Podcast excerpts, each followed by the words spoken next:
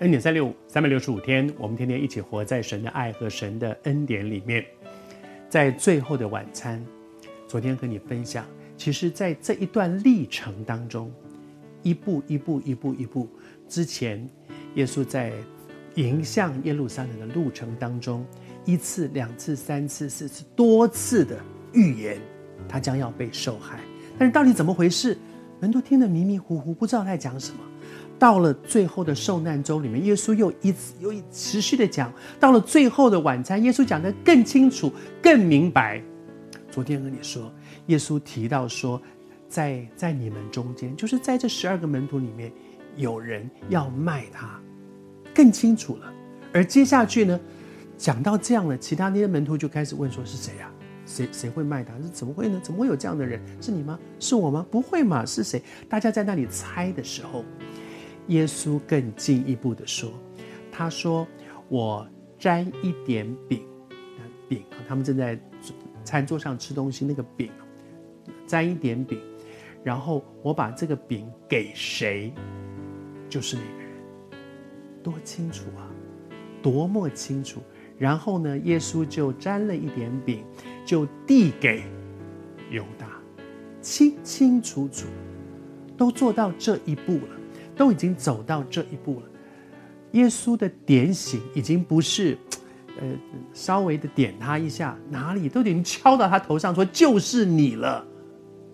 我还是说，耶稣要做的事情是什么？就是到这一刻了，到临门一脚的这一刻了，耶稣都希望犹大能够不要再应着景象，能够回头。我求主施恩恩待我们在上帝的恩典里面，主。也常常在等我们回头。其实我在分享这个信息的时候，我也在想，主，你是不是也在对我说什么呢？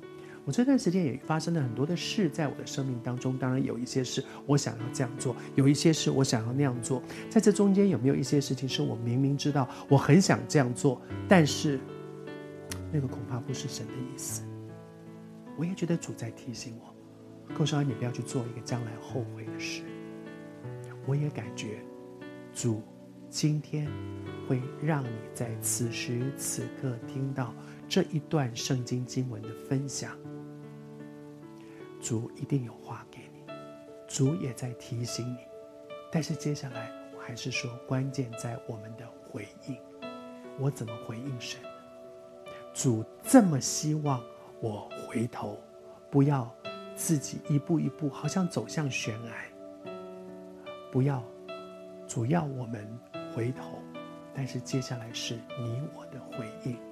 但愿今天主有话给你，主知道你正在想什么，主也知道你打算怎么做，主也一再的提醒说不要这样，你将来会后悔。但是我亲爱的属灵的弟兄、属灵的姊妹、属灵的家人，接下来是我们自己的决定。thank you